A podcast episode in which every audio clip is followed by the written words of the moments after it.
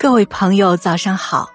每早六点与您相约晨读，我是主播维林。今天要跟大家分享的文章是：我们拼尽全力，只为做一名普通人。在洒满阳光的清晨，让我们一起走进书本的世界，开启美好的一天。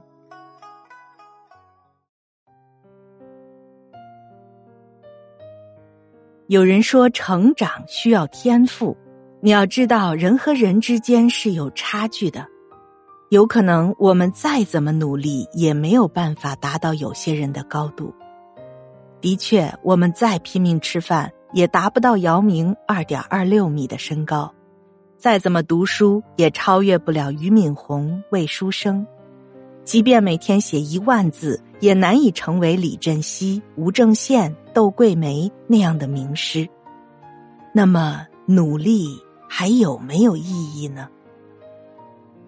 心如玉鹤，厚土难填。如果我们把努力当做出人头地的筹码，那就大错特错。我们努力的意义是为了让自己不迷茫。工作久了，我们会感觉自己迷失了方向，不知道究竟该做些什么。备课、上课、批改作业、辅导学生、考试，仿佛每年都在重复着过去，如同蒙着眼睛的驴子在磨道里日复一日、圈复一圈，直到退休为止。其实错了，年年岁岁花相似，岁岁年年人不同。不一样的学生，我们多了一年对课程的认知，多了一年对教材的解读，多了一年对教育的感悟。因此，我们不会是在重复昨天的教案。当老师的烦教育，做医生的不希望子女当医生，各行各业都有着不为局外人所知的烦心事。教育不仅仅是传授知识，还肩负着传道解惑的责任。因此，对于教师提出了更高的要求。教师只有自身不断学习，才能使自己活得通透明白；只有自己活明白了，才可能为别人指点人生的方向。以前买书正版书太贵，担心爱人唠叨，我就会去孔夫子书店逛逛，了解一下二手书。或者是在某多多平台看一看影印本，因为价格便宜啊。这两年因为坚持写作，多少有了一些收入，虽然只有一两百元，但每个月买上三两本书还是绰绰有余。于是不再担心价格问题了，更加注重书的质量和阅读体验。随着县管校聘的推行，有一些优秀教师变得更加抢手。我的一个朋友是省里面的骨干教师，又是中原名师，于是多所学校向他发出邀请。有一些私立学校甚至开出了很高的年薪，送住房来招揽人才，这让朋友很为难。可是，也有朋友因为不能胜任工作而落聘。接下来是跨校竞聘还是待岗，他也是很难选择。同样是选择前一种更具有主动性，因为努力所以优秀，因为优秀所以多了一些选择。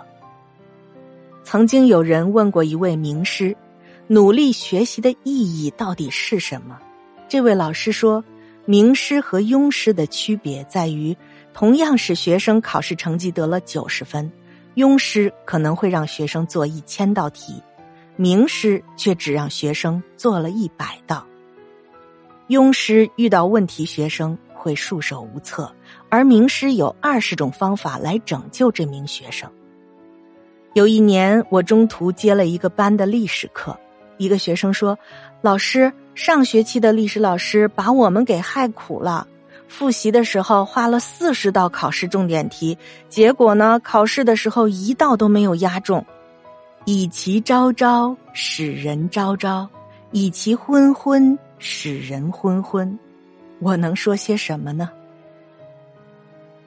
有一位同学从来不参加同学聚会，问起原因，原来是感觉自己混的不如人，工作了这么多年，还是没有个一官半职的，所以羞于见人。我们参加工作大概率都是普通人，除非是机遇、人脉、资历、能力都起了作用。某位同学成为管理者，这些都是个案。不出意外的话，很多人一旦从教，便注定终身从教。我们做着普普通通的工作，安安稳稳的生活着。没有同学嫌弃你还是一线的老师，没有人在意你能不能给别人办什么事儿。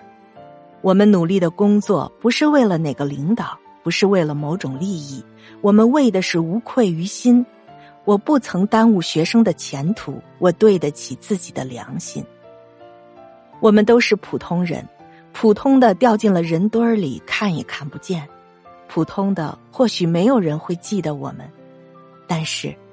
做一个普通人，其实也挺好，真的，因为你可以心安。